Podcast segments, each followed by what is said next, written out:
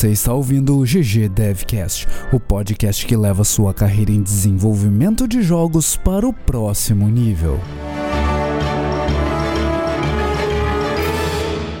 O bloco principal começa aos 11 minutos e 40 segundos.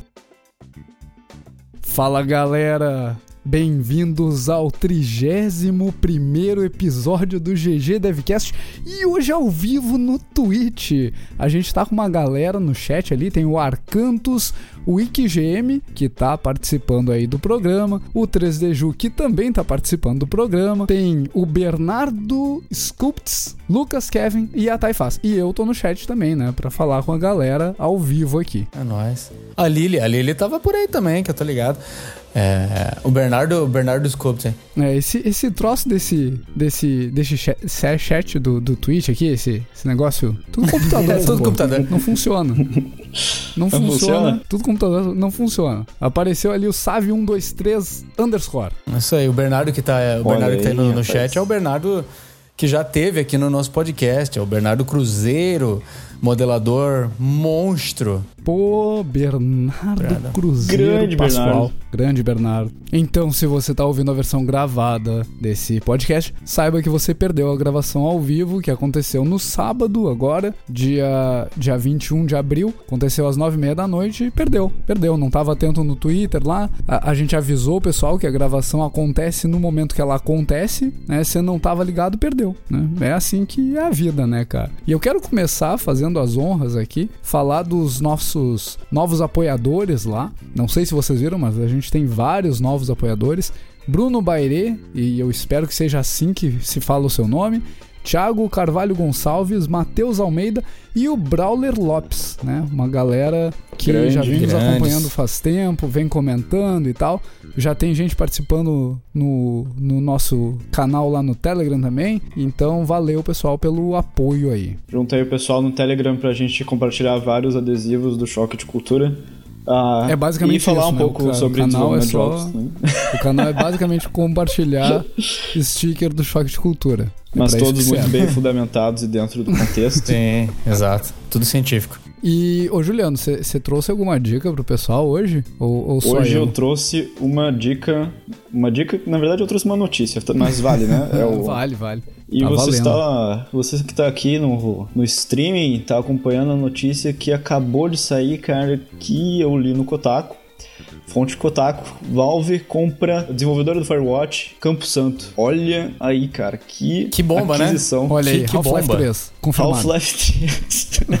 Half-Life 3 confirmado, então, aqui em primeira mão no GG. O pessoal já tava confirmando aqui, ah, vai ter Firewatch 3 agora. Não teve nem o 2, mas o 3 já tá confirmado. Ah, olha, impressionante. Impressionante. Pô, é uma notícia fantástica. Eu não, não lembro da última aquisição da Valve, na real. É, foi hoje, às- a notícia saiu hoje às 5 da tarde e já foi, era rumor, né? Já foi confirmado, parece no site da Campo Santo. Diz que o estúdio tá super alinhado com a visão da Valve e que vai ser e que vai ser muito bom pros dois. Uma nova produtora de software. É. Isso.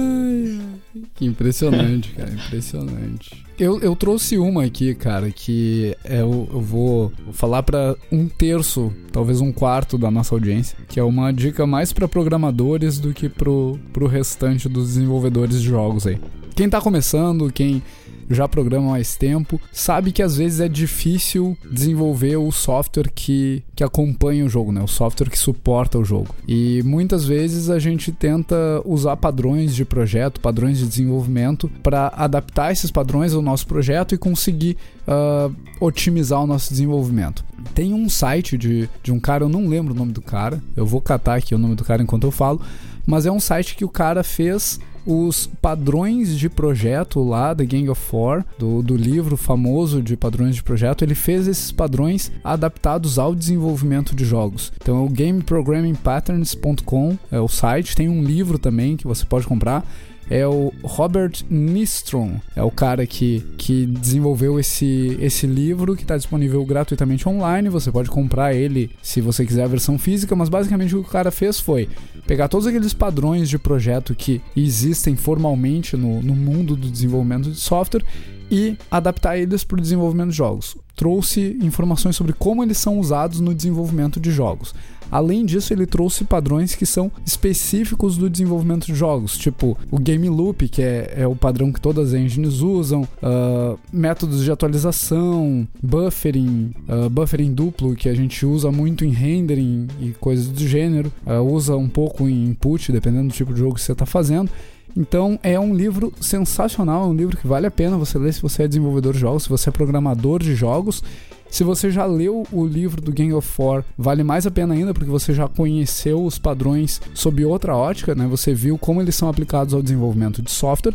Agora você vai ver como que as pessoas usam isso dentro do desenvolvimento de jogos. Não é muito diferente do desenvolvimento de software, mas tem alguns detalhes que são interessantes de, de sacar na hora que você está desenvolvendo um jogo e tentando usar um desses padrões. Então fica a minha dica de livro aí para você ler no domingo, é leitura leve. Aí Olha aí. Qual é o nome do livro mesmo? Pode repetir? Game Programming Patterns. Ele está disponível online e também tem versão física, versão para leitores digitais, tem versão para o Kindle, para o Leve. Acho que tem uma versão uh, digital que ele vende no site dele, inclusive, uh, vem em PDF ou EPUB, então vale, vale bastante a pena. E além disso, tem o site em si, que, que o livro está público online você não precisa comprar ele, você pode ler ele pelo, pelo site do autor. Maneiríssimo. Show de bola. Ô, ô Monclar, você viu, você viu o lançamento do, do God of War? Você tem algum comentário a tecer sobre esse jogo? Eu não, não joguei ainda, não vi nada Eu tenho um jogo. comentário. Eu tenho um comentário. Obrigado por me lembrar que eu ainda não comprei ele, Bode. Esse é meu comentário, tá? Ô Juliano, é, é, é, o bloco do Juliano agora. Você trouxe um, um jogo de destaque pra gente hoje? Sim, eu trouxe um jogo de destaque. É um jogaço, cara, de 2015, mas que ainda é extremamente relevante aí pra nossa indústria é o jogo Porcupine. Um claro, se você puder botar ele na tela aí também, agora que a gente tem a tecnologia. Olha, olha essa tecnologia. Deixa Ô, Simone, é que vai demorar um pouco. É. Ô, Simone, põe, põe. Toca a vinheta, Simone. Calma aí, calma aí que vai, vai demorar um pouco vai, aqui, vai falando, cara. Porque... Ô, ô, Juliano, vai, o vai falando, vai é, falando. é, aquele jogo que o PewDiePie jogou? É esse? É, rapaz, esse que, aí. Que foi, tipo, gerou alto buzz aqui no Brasil, que, que, a galera ficou louca quando o cara jogou. Quem não conhece o PewDiePie é um, é um mega Quem youtuber, não conhece um dos o maiores youtubers. Né? Quem não conhece o PewDiePie? É um dos maiores youtubers, uh, não sei se ainda é, era pelo menos um dos maiores youtubers Olha, do mundo aí. Tá na live, tá na live, tá na live, rapaziada. Oh, e, porra, Ó, esse é o Porcupine. Cara, que massa, tava mostrando ao vivo. É, é uma então, arena. O, é, você você tá controla anunciando... um Porcupine aqui. Monclar é, tá eu tô explicando aqui como é que é do jogo. Que... Deixa eu abaixar um pouquinho o volume do, do, do game aqui. O Monclar o... tá anunciando em primeira mão que ele tá abandonando a carreira de game designer, ele tá Vou virar streamer. streamer. eu Sim. nunca vi o Monclar tão por... feliz assim na vida. Cara, é muito divertido isso. o, por... o Porcupine aqui, cara, você tem uma, uma areninha, você, você tem porcos espinhos, que eles têm um chifre na testa, eu acho que é isso. É... E aí você atira esse chifre para matar seus amiguinhos, né? E aí o chifre, o chifre ele rebate na, na, nas quinas, faz não sei o que, mata geral. Cara, é, é, divertido pra caramba. Tem um gameplay de arena, assim, emergente. Dá uma, uma, uma vibe legal, assim. É, é um jogo bem massa para jogar couch play, assim, jogar com a galera e tal. Eu conheci esses caras do, do Big Green Pillow é, Games. Deixa eu voltar aqui pra pra live, como é que eu faço pra desligar isso aqui agora? Pronto, voltando pra live. Olhei. Conheci os caras, conheci os caras da Madden Cup lá. É, eles competiram contra a gente, né, pra, pra conseguir a, a vaga lá. É, os caras são muito gente boa tal, estavam fazendo esse jogo, eles começaram ali na Ludum Dare. Aí levaram pra frente, lançaram no Steam, até o PewDiePie jogou, como vocês falaram aí. E, cara, muito massa, muito maneiro ver que os caras conseguiram um sucesso maneiro, assim, com o jogo. É, o Muito jogo legal. é bem legal. E, Recomendo. E tem uma, uma mecânica ali que, que tu comentou, tá, tu atira o teu, o teu chifrinho aquele, né, pra matar teus amiguinhos e tu tem que buscar ele, tipo, ele não nasce de novo e tal, então ele Isso, exato, aumenta exato, exato. a estratégia que você tem que adotar ali pra conseguir é, matar a galera, exato. é bem divertido. Eu tava, eu tava atordoado aqui com a, com a felicidade de estar tá fazendo a live que eu esqueci de, de, de, explicar o básico do jogo. Né? Você tem que lembrar que depois oh. a, a, galera vai estar tá ouvindo isso no podcast e tal, não tem o auxílio visual. Vai, não vai, não vai fazer, não vai fazer sentido nenhum, né? Mas, mas a galera, a gente vai tentar upar esse vídeo pro YouTube. Vocês podem ver o, o podcast sem edição depois no YouTube. Acho que até o Balde vai agradecer, daí que vai economizar tempo de edição, né? Isso, eu não vou mais editar, é. sei que vai ouvir lá no YouTube. Problema seu. Olha aí, o Samuel Deboni tá dizendo que tá no meio da Ludundera agora. Que bom, cara. Sorte ah, aí, vai aí, dar tudo cara. certo, vai ficar tudo bem. Vai ficar tudo bem. Se não ficar tudo bem, vai ficar tudo bem depois. Só umas duas noites acordados. Mas vai valer a pena. Você tem mais algum comentário sobre Porcupine Pie? 20 pilas, 20 reais na Steam. Tá 20 pilas na, Steam, isso aí. Fala aí. sensacional, sensacional. Desculpa, essa, galera. Essa Desculpa, eu tô, eu tô muito bom, cara. Assim, tá fora de série. Não, é que a gente, a gente ganhou. A gente ganhou três followers nesse tempo que eu tava falando do, do Porcupine Pine aqui no Twitter. A gente ganhou um follow do Bernardo, um do Raverotti Achei sensacional o seu zumbizinho ali, cara. É, o zumbizinho é padrão. Depois a gente tem que fazer um, é, um uma animaçãozinha mais. A gente ganhou do Bernardo, do Raverotti e da Lili Camogal. Os três seguidores novos aqui do nosso Olha canal aí, da vou, Twitch. Vou até dar Olha eu aí. follow porque eu esqueci. Cadê? É, follow. o Juliano até administrador do canal é e não saiu o canal. Poxa A gente tá com 13, cara. 13 pessoas assistindo. A, a Lili aqui falando: Olá, amantes da oitava arte que gostam de games. Mas e aí, Monclar? Re resguardada a sua felicidade aí. Qual é o eu, nosso... eu vou tentar me conter, com, cara. Qual é o tema do nosso trigésimo primeiro episódio? É o como fazer live divertido. Olha, não, não, não, é. Não é. É como fazer live é? streaming de jogo. Agora a gente vai entrar num jogo e ficar jogando, é isso? É. Mas vamos, vamos aqui, cara. O nosso tema de hoje é como fazer o seu primeiro jogo. Conta aí para nós. Nossa. Né, é, eu acho que, que a gente sempre, sempre trouxe temas que são relevantes, né, pro, pro cara que está desenvolvendo jogos, o cara que está começando a desenvolver jogos, mas eu pessoalmente estava sentindo que a gente estava meio uh, distante da prática. A gente vinha falando muito sobre temas próximos, temas teóricos, falando sobre comportamento, né? exato, uhum. falando sobre comportamento, mercado. A gente uhum. falou bastante sobre carreira. Eu estava sentindo um pouco de falta de falar sobre um negócio prático assim.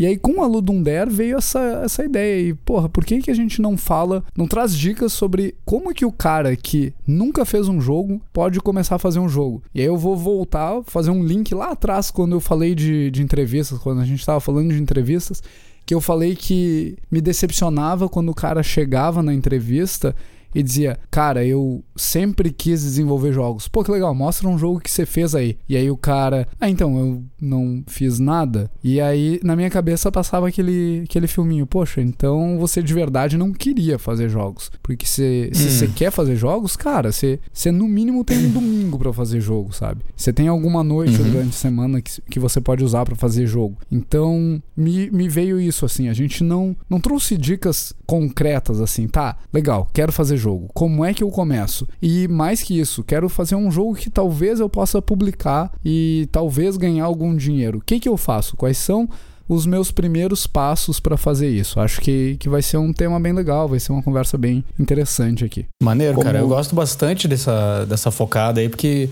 concordo com você.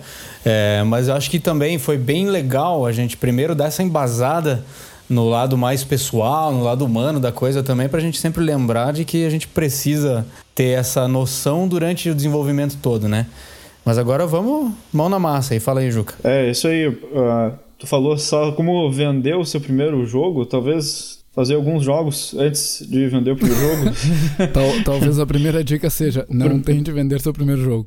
É, não, não ou cair nesse tente vender seu primeiro jogo, cara. Ou, ou tente. É. Eu acho que não é. pode ser um um objetivo. Sem expectativa. Exato. Exatamente. Não pode exatamente. ser um objetivo primário, tipo, ah, eu vou fazer esse jogo para vender e ganhar dinheiro. Você tem que fazer o jogo para aprender o processo. Acho que é a, a primeira dica que a gente Concordo. pode dar aqui é isso: é o cara começar fazendo o jogo para entender como fazer jogo. Né? A gente está uhum. falando principalmente Sim. do cara que nunca fez nada ou fez algum exercício, fez algum tutorial de, de Unity de repente, algum tutorial de Unreal e tá querendo ir além, tá querendo fazer agora um jogo valendo mesmo. Mas sim, Até porque a venda, né, a parte integral da, da, do ciclo, né? Então se o cara o cara ou a moça, pra, né? A gente fica nessa, nessas, nessa linguagem assim, tão acostumado. É, pro pessoal, é, também começar a colocar ali o pezinho um pouco ali numa parte mais de marketing, um pouco na parte mais de vendas, sacou? Eu uhum. acho que vale muito a pena é, falhar nisso. Vale, cara, vale muito a lição. Vale exato, muito a lição. Exato.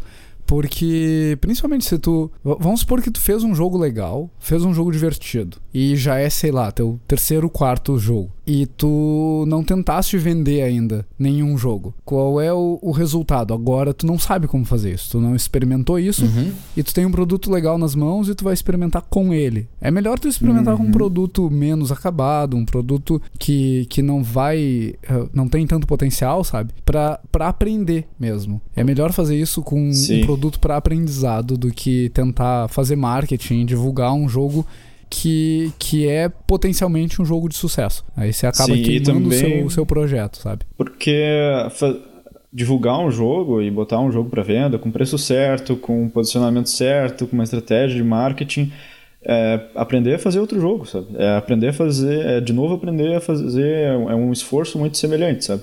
Então, talvez você possa, inclusive, pensar assim, tá, mas eu não me interesso pela parte de vender um jogo. Ou você só se interessa pela parte de vender um jogo. Aí você pode se juntar com alguém que tem o interesse de vender um jogo. Ou se você quer vender um jogo, você pode se interessar em se em ficar do lado de alguém que tem interesse de fazer um jogo. Não necessariamente, né? Uma coisa tem que, não necessariamente uma pessoa só tem que saber fazer tudo também. Se você uhum. quiser experimentar, tudo bem. Acho super legal. Acho super legal cada um ter um conhecimento bem horizontal, como a gente já falou em vários episódios aqui, de todo o processo do desenvolvimento de jogos, inclusive botar ele na rua. Mas acho que é legal também sempre pensar que tu pode te, ter o auxílio de outras pessoas, inclusive porque o, o no, inclusive no teu primeiro jogo, às vezes, sabe? Uh, a gente tá uhum. falando assim, ah, como fazer o seu primeiro jogo? E eu tava pensando assim, eu, durante toda essa conversa eu tava pensando em como uma pessoa sozinha faria essa etapa, como uma pessoa sozinha faria outra etapa, mas isso não é completamente necessário.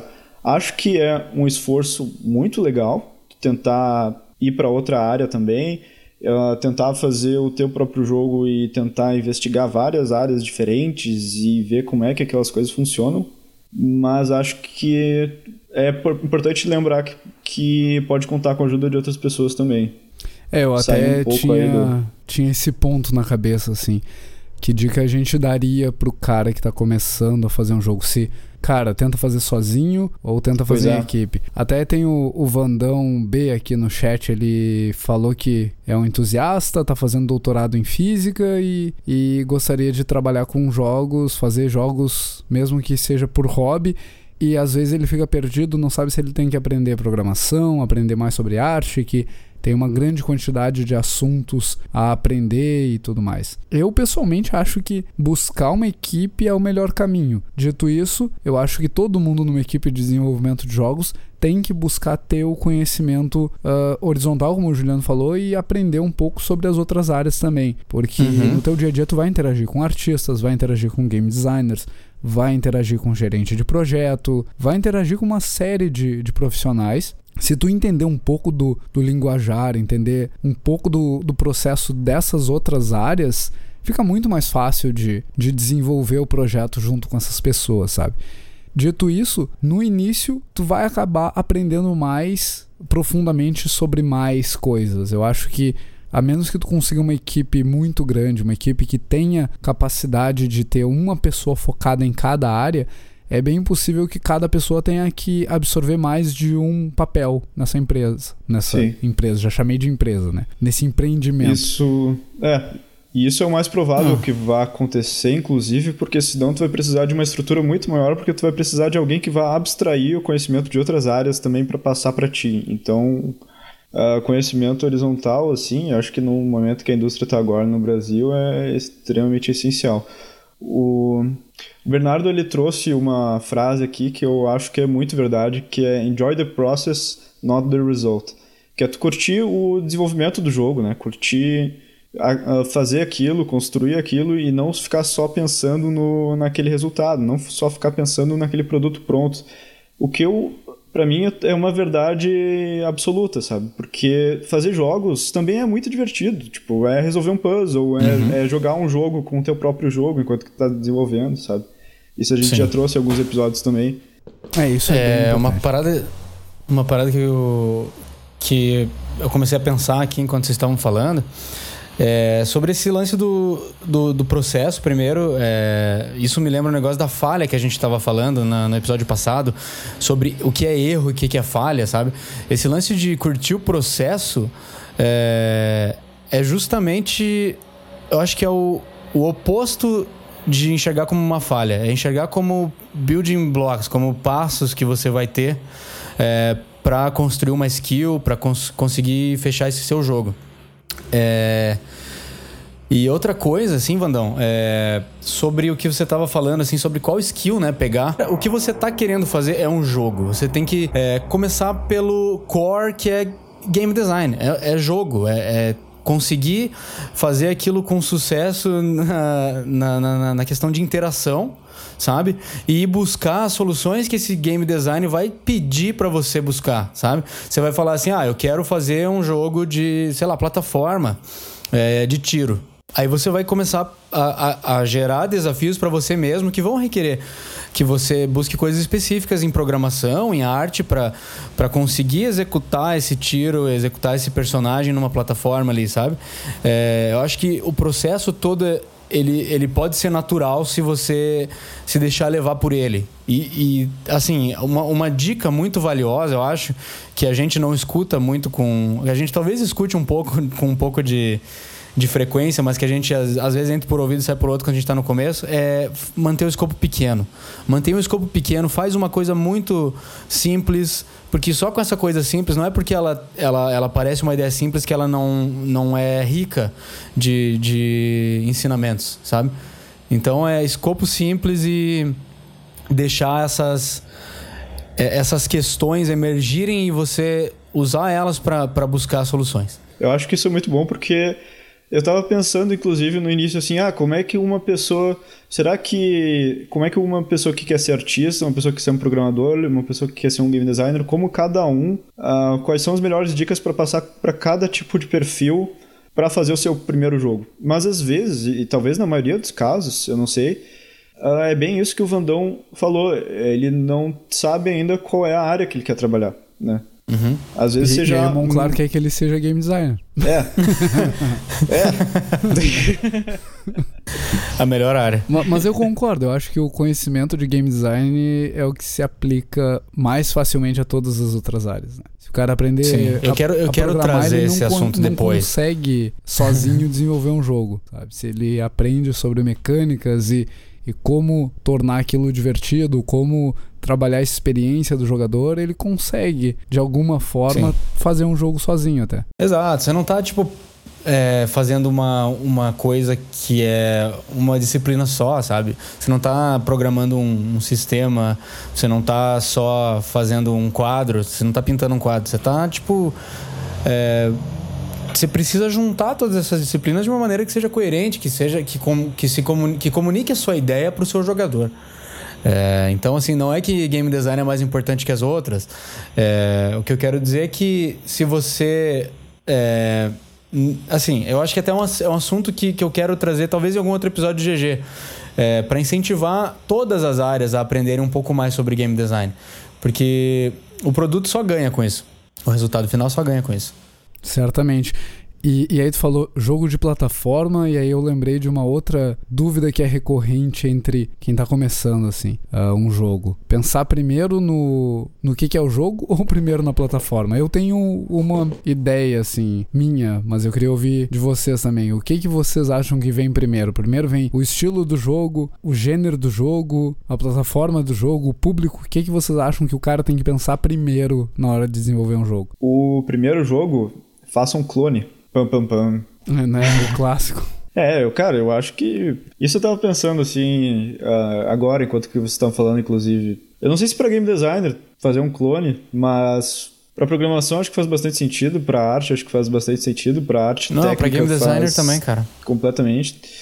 Agora Pega eu um fiz jogo o clone, da- Juliano. E, aí agora? Já sei fazer alguma Ah, daí você já coisa. matou o primeiro jogo, já fugiu do contexto do episódio, né? Põe nessa Vamos- posição. vamos botar. Quero- fazer o primeiro jogo depois dos clones, né? Depois da Guerra dos Clones. Justo. Nossa. Nossa, horrível essa. Horrível essa. Ah, então, cara, eu, eu pessoalmente acho que o cara tem que escolher a plataforma primeiro. Né? Por quê? Mais acessível. Primeiro, escolher uma plataforma acessível, né? Mas nem, nem por isso, mas eu acho que a escolha da plataforma vai guiar um monte de decisões no projeto depois. Se tu escolher PC, por exemplo, tu tem uma gama gigante de dispositivos de controle. Tu tem mouse, teclado, o cara pode usar joystick, o cara pode usar, volante, pode usar ah, os rotas, aqueles joysticks e pedais e o cacete. Então, começa por aí. O cara tem uma gama de, de escolhas para fazer quanto a dispositivos de entrada. No PC, o cara tem menos preocupação com, com hardware, tem menos preocupação com deficiências de memória, dispositivo de vídeo e tudo mais. Então, escolher a plataforma certa vai te direcionar para um desenvolvimento mais fácil. Escolher a plataforma errada vai ser bem mais difícil. E errada nesse sentido, eu, eu não quero dizer que tem uma plataforma certa ou errada para desenvolver jogos, mas tem plataformas que, que são mais ah, forgiving. Esqueci a palavra em português, mas são plataformas que Sim, sim. toleram mais. Dão ah, brecha. ah, te dão sei. mais possibilidades, digamos assim. Se tu escolher desenvolver para celulares, por exemplo, teu primeiro jogo é, é para celular. Cara, tu já tem que lidar com iOS, que é uma plataforma madura, estabelecida, ok, é uma plataforma legal e que tem dispositivos com pouca memória, isso é importante, e tem dispositivos e tem um sistema operacional que, que te exige muito, é um sistema operacional que vai matar teu aplicativo se tu ocupar 50% da memória do dispositivo, iOS de um lado, e aí tu tem Android que, cara, a quantidade de dis- dispositivos Android no mercado é, é absurda. E aí, que dispositivos que tu vai atender? Que dispositivos que tu vai suportar? Como tu faz teu jogo caber no 100 mega que, que a Google exige que ele tenha para baixar sem ser pelo Wi-Fi? Então começam a ter decisões tecnológicas que talvez te impeçam de, de pensar no jogo em si, que eu acho que é o mais importante quando tu tá fazendo o, o primeiro É. ou um dos primeiros projetos, né? Uhum, concordo. E você pode começar a simular inputs e coisas. ah, se você quiser fazer um jogo mobile, digamos assim. No PC mesmo você consegue fazer essa simulação conforme você vai desenvolvendo. Você não precisa é, criar todas essas restrições para você já de cara. Sim. E eu acho que para primeiro jogo, eu entraria com uma dica forte de fazer na plataforma que tu. na mesma plataforma que tu tá desenvolvendo, sabe? Publicar na mesma plataforma que tu tá desenvolvendo. Se tu achou, sei lá, um game maker para iPad, ou alguma coisa assim, um, um editor de jogos para iPad, faz um jogo para aquela plataforma. Se tu achou um editor de jogos para PC, faz para PC, porque vai ficar mais fácil, tu vai ter... Para PC, acho, que acho que seria a coisa mais fácil do mundo, PC, ou- PC ou Mac, porque tu vai conseguir ter input binário, sabe? Tu não vai ter que controlar o- a velocidade do swipe que o cara fez no, no celular, sabe? É, é muito mais tranquilo tu ver se um botão tá para baixo num teclado, sabe? Então, Eu acho que até mais pela familiaridade que o próprio usuário já tem. Tipo, a É. gente já tem muito mais familiari- familiaridade com, com teclado mouse.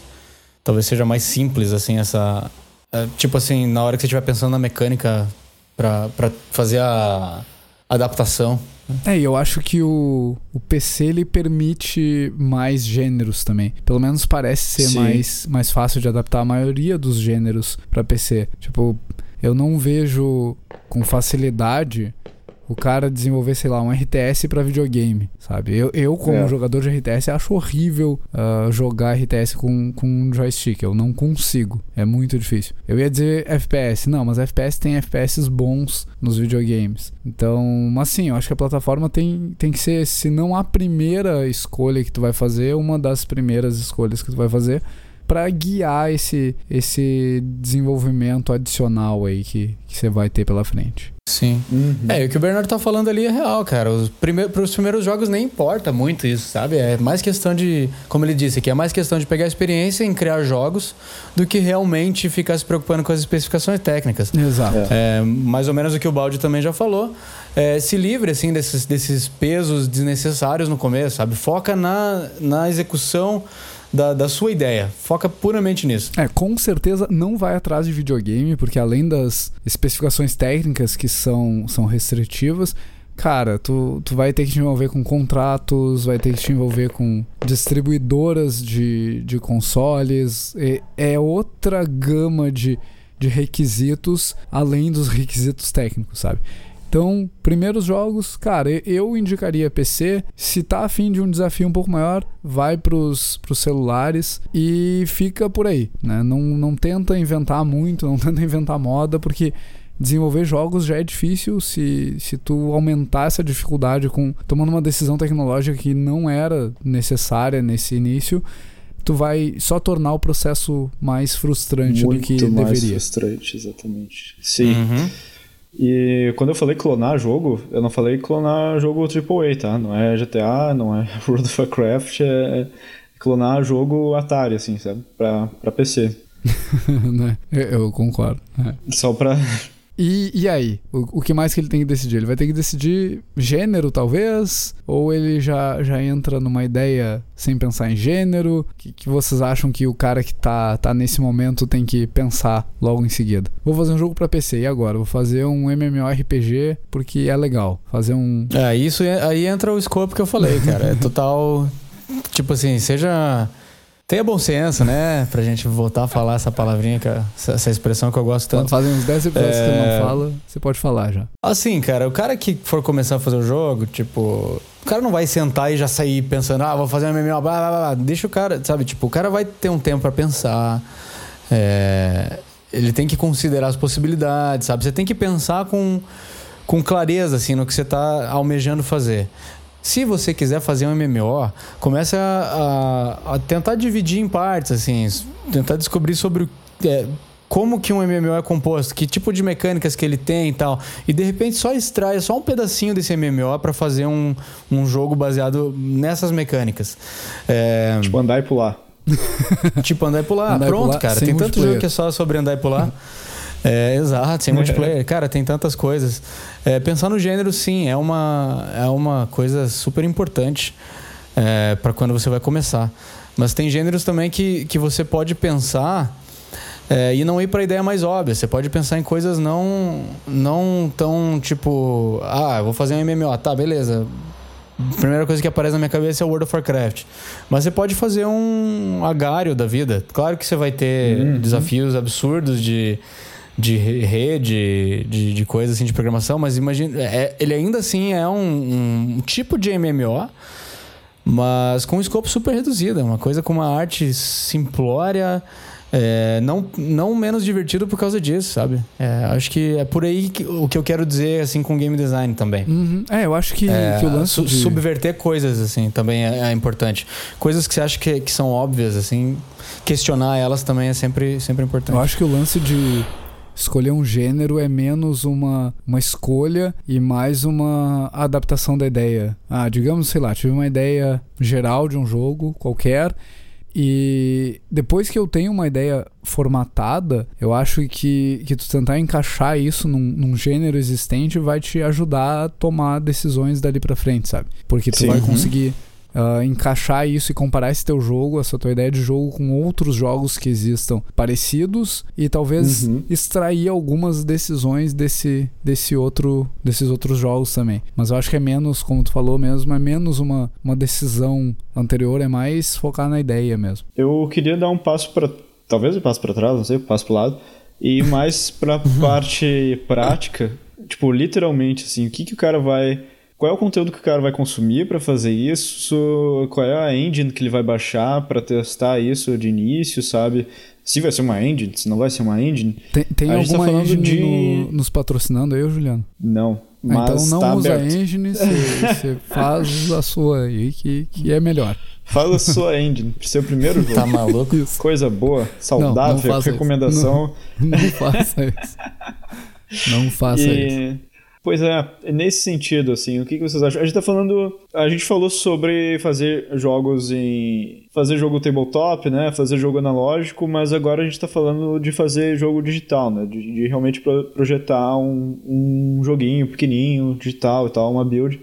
Uhum. Fazer uma versão jogável daquilo, né? E o que que será Quais, quais são as coisas mais acessíveis? Quais são as plataformas mais acessíveis em termos de engine? Será que a gente recomenda o cara já pegar uma Unity? Será que é um Game Maker? Será que uh, um RPG Maker, de repente? Eu super recomendaria um RPG Maker, porque foi o jeito que eu comecei, por exemplo. Uhum. Mas ele é meio clunk no sentido de que ele é meio estranho porque ele te convida a fazer um jogão muito grande logo de cara, porque ele é extremamente modular e tal, mas você pode também fazer ele um jogo te convida a fazer um, um MMO RPG. Não, MMO é. talvez teria um pouco. Não, ele te convida a fazer um RPG em geral, né? É, Os tutoriais exatamente. são mais nessa linha. Cara, eu. Cara, vai pra Unity, velho. eu, eu ia dizer. Vai, vai eu, pra quê? Vai pra Unity. Uh, eu Vai ia dizer Unity? que tem, tem algumas opções. Unreal, assim. Unity.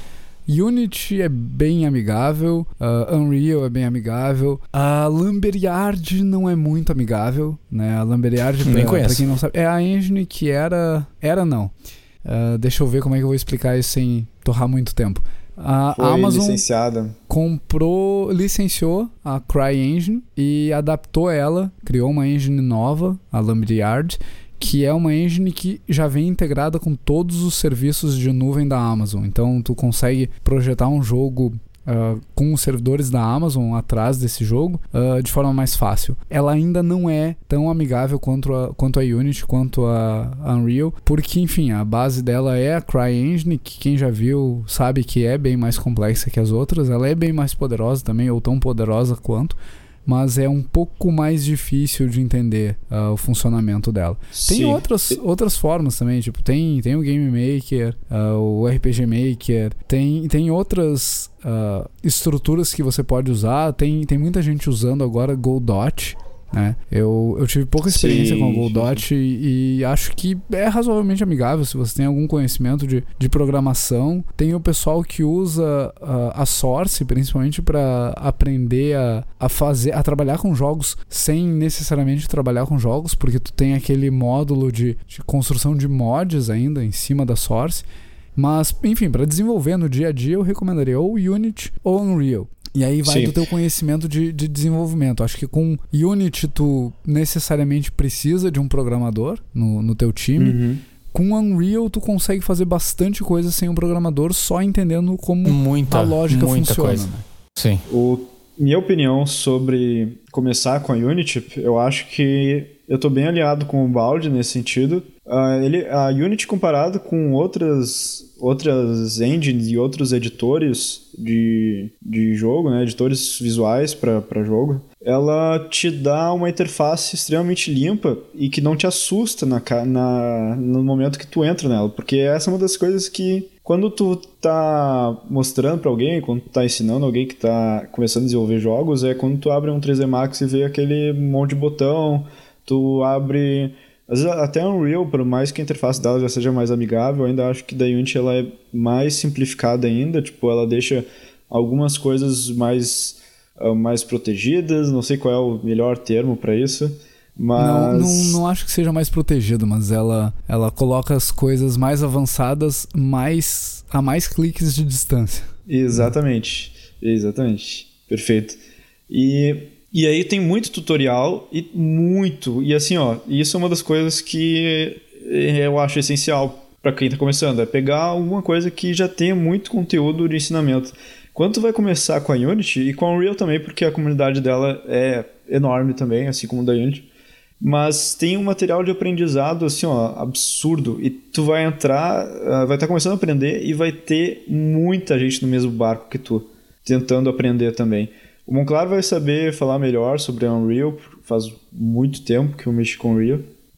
O que, que, que você acha?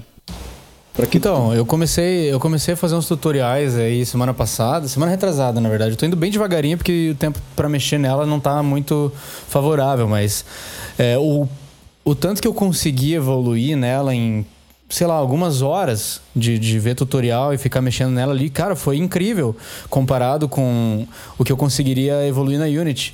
Eu digo isso mais em termos de alguém que não entende tanto de programação. Meu conheci- conhecimento de programação é bem limitado.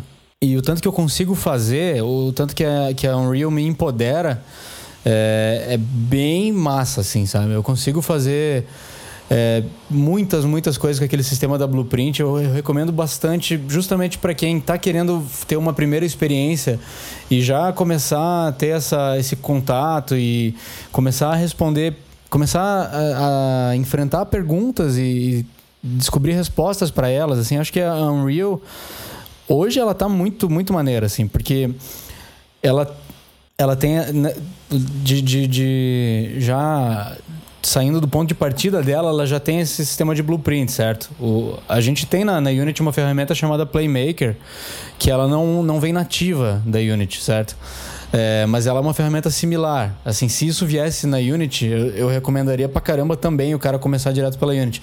Mas por ter esse, essa pequena barreira, assim, de é, o cara ter que entender um pouquinho mais de programação para começar na Unity, cara, a Unreal seria uma escolha muito legal. Até porque ela vem com alguns templates já é, de jogos. Tipo, ele já tem template de FPS, template de third person é, shooter, etc. É, ela já vem com o file, new, first person shooter ship it to Steam. Basicamente. Né, ganha dinheiro imediatamente. É, basicamente, é quase isso. E é legal porque você consegue ver como é que foi feito, sabe? Você consegue abrir a blueprint, desconstruir o bagulho. Tipo, você consegue abrir é, um tutorial. Eu, eu, acho que eu já botei isso em outro, outro episódio do GG até, cara. Eu vou, eu vou botar de novo, porque é muito maneiro. O, a própria Unreal tem um vídeo introdutório das blueprints que já te bota assim para correr, assim, sabe? Tipo, já te deixa pronto pra, pra ir fazer alguma coisa maneira. E cara, a menos que tu esteja fazendo algo muito complexo, elas têm performance e tudo mais, então vale bastante a pena. Até se tu é programador, assim, vale explorar, porque uma das dicas que eu tenho para quem tá começando e aí para quem é o, o programador do time é, cara, não reinventa a roda, sabe? Se você tá começando a desenvolver agora, se, se você tá no seu primeiro, segundo, terceiro projeto, não reinventa a roda, não, não tem porquê. E mesmo que você esteja no, no 15 projeto, não faz sentido reinventar a roda. Você tá perdendo tempo, sabe? Você não, não precisa provar nada para ninguém.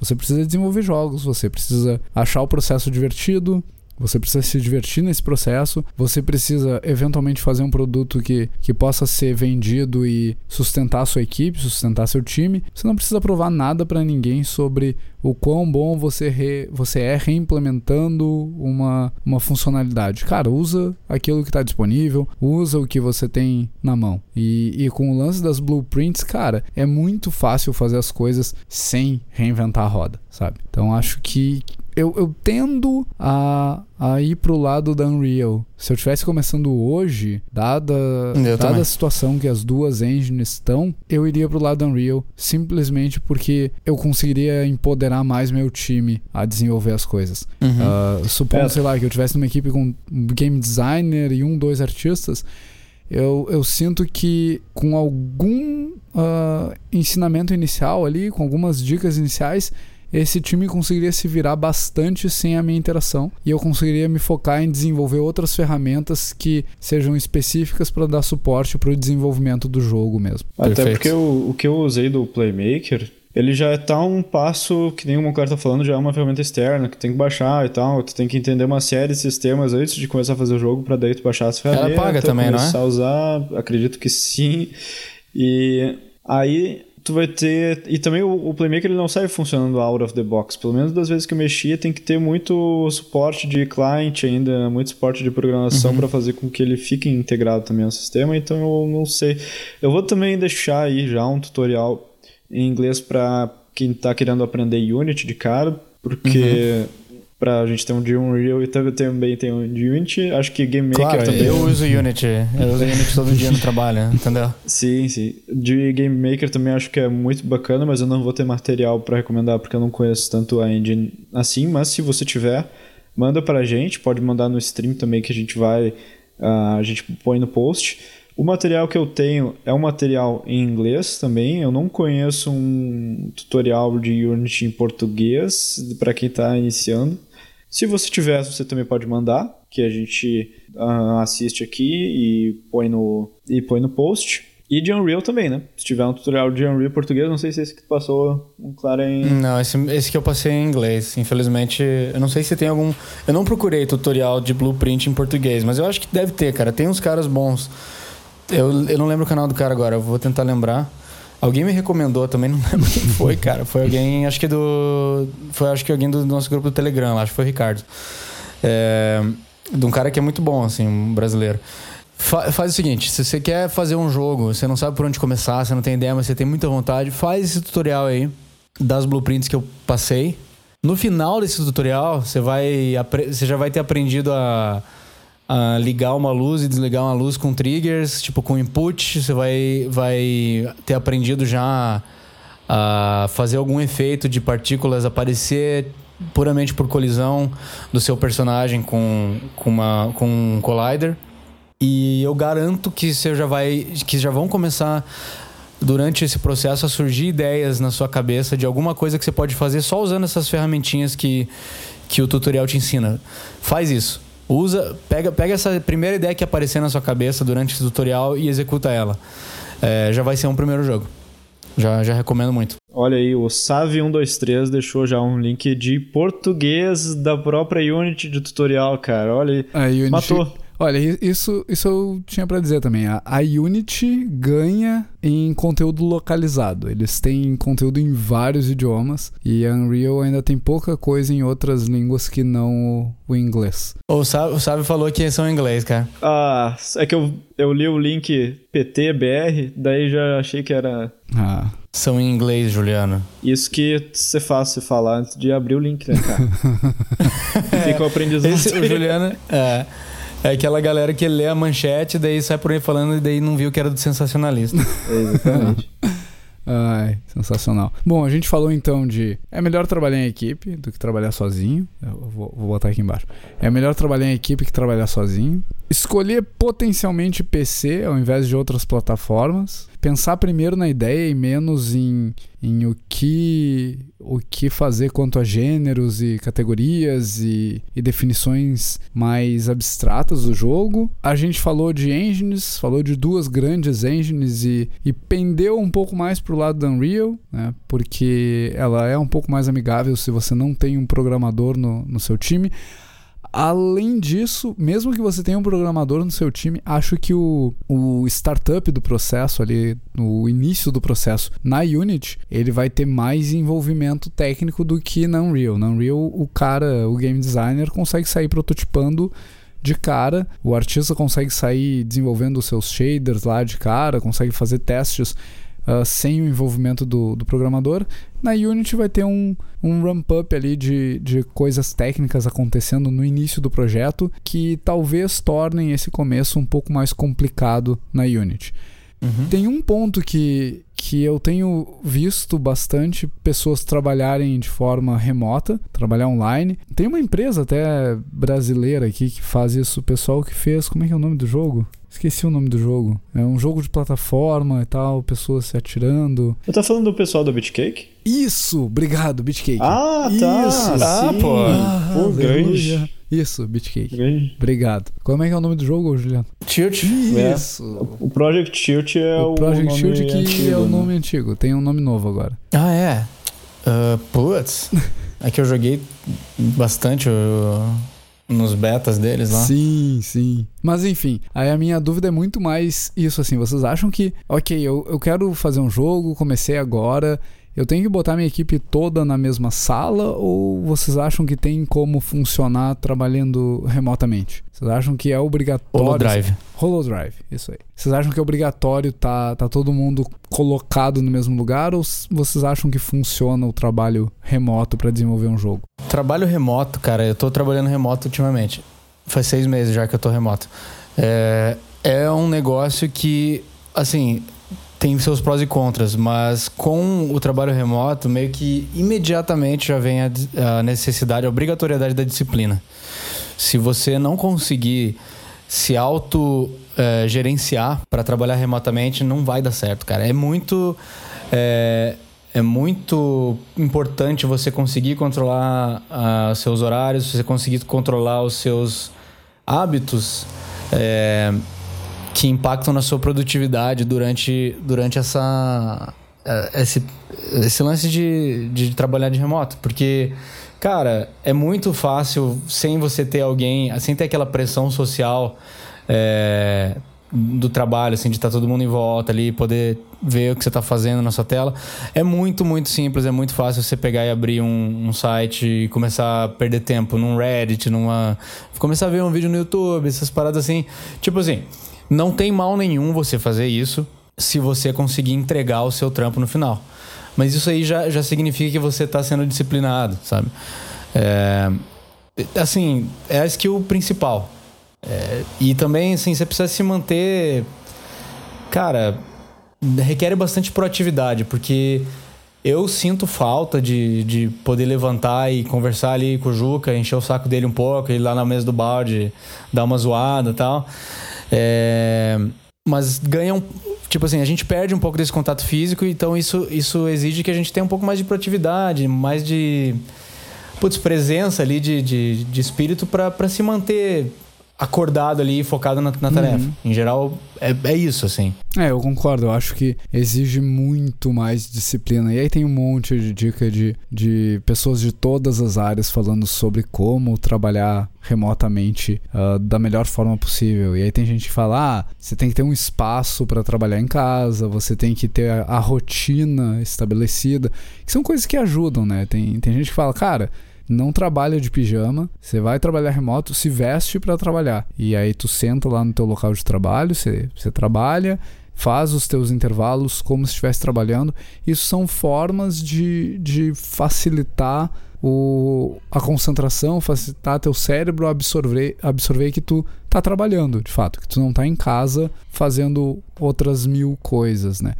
E exige também é. que, que a equipe esteja muito uh, disciplinada a usar ferramentas de comunicação, né? Porque esse lance que tu falou de uhum. levantar e falar com um colega é muito, é muito útil no dia a dia. Ao mesmo tempo que sim. às vezes atrapalha, né? Porque quando você tem acesso também, direto é, à é, pessoa... Sim, sim é, é, é mais fácil tu interromper um pensamento daquela pessoa sem querer. Sim, sim. A ferramenta de comunicação Acontece quando muito, existe, muito, muito, muito. Existe disciplina dos dois lados para do tipo, ah, eu vou trabalhar por 40 minutos e aí eu vou dedicar 20 a falar no chat. Cara, se tu tem esse sim. tipo de disciplina, uhum. poxa, que legal, o teu time vai funcionar bem remotamente. Talvez até sincronizar, tipo, ó, ideia que eu tive, provavelmente alguém já teve no mundo e deve fazer assim sincronizar. Tipo, olha, do início da, da hora até hora e 40, a gente tá todo mundo focado. Da hora e 40 até a próxima hora, a gente vai falar no chat online. E se precisar falar uhum, mais, aí vai uhum. decidir naquele momento que precisa falar mais. Porque é, a gente é precisa de também... tempo focado e precisa de comunicação, sabe? É, eu, eu, Sim, eu concordo. E, mas eu acho que o, quando tu tá conversando e tá com um sistema de chat, por exemplo, ele é muito menos invasivo e tu consegue usar uh, chat, por exemplo, em texto mesmo, tu vai aparecer uma notificação, não é a mesma coisa do que alguém chegando contigo e conversando contigo, tem a parte boa e tem a parte negativa, sabe? É, é, o texto não vai destruir com tua atenção naquele momento e tu vai poder responder no momento que tiver melhor no teu, dentro do teu flow, mas aí também tem a parte de não ter todo aquele a fisicalidade que o Monclar estava falando antes, né? De tu apontar para a tela, de tu mostrar realmente o quanto é muito mais fácil de tu mostrar o quanto que alguma coisa importa, o quanto que é uma coisa importante quando tu tá fisicamente, né, conversando com outra pessoa. Uhum. Mas olhar nos olhos do Juca e, pegar assim, assim no, no, rosto dele, assim, isso é muito importante para é mim. essencial.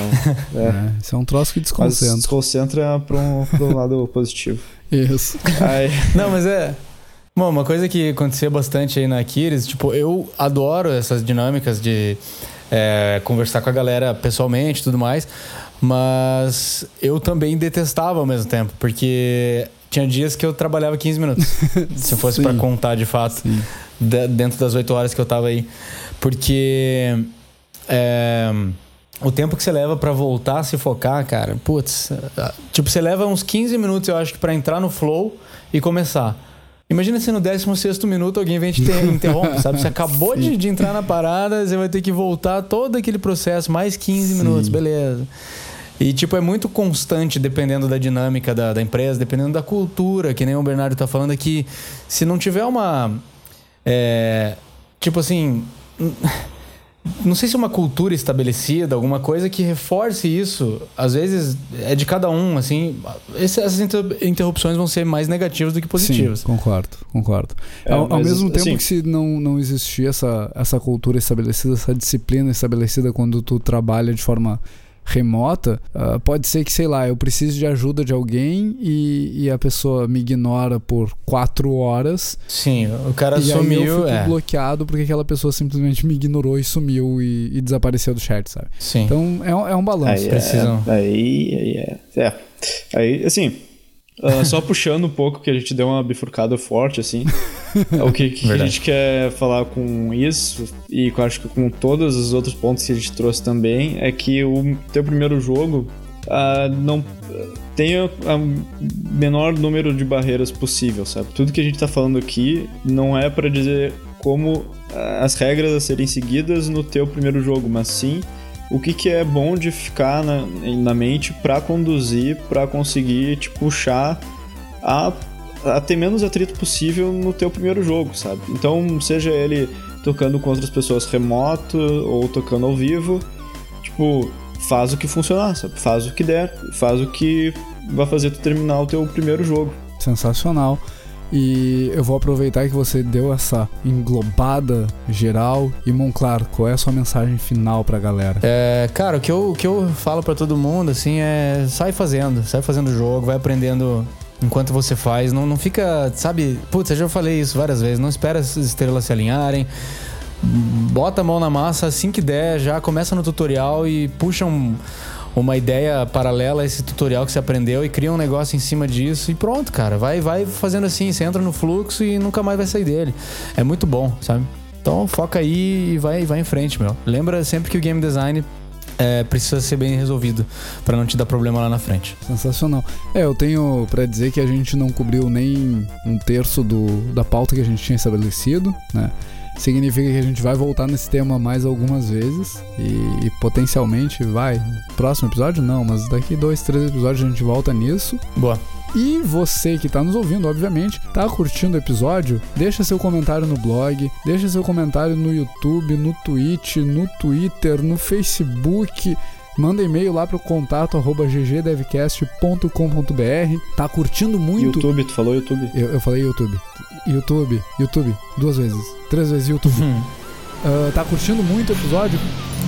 Entra lá no apoia.se barra ggdevcast, deixa seu apoio com a gente.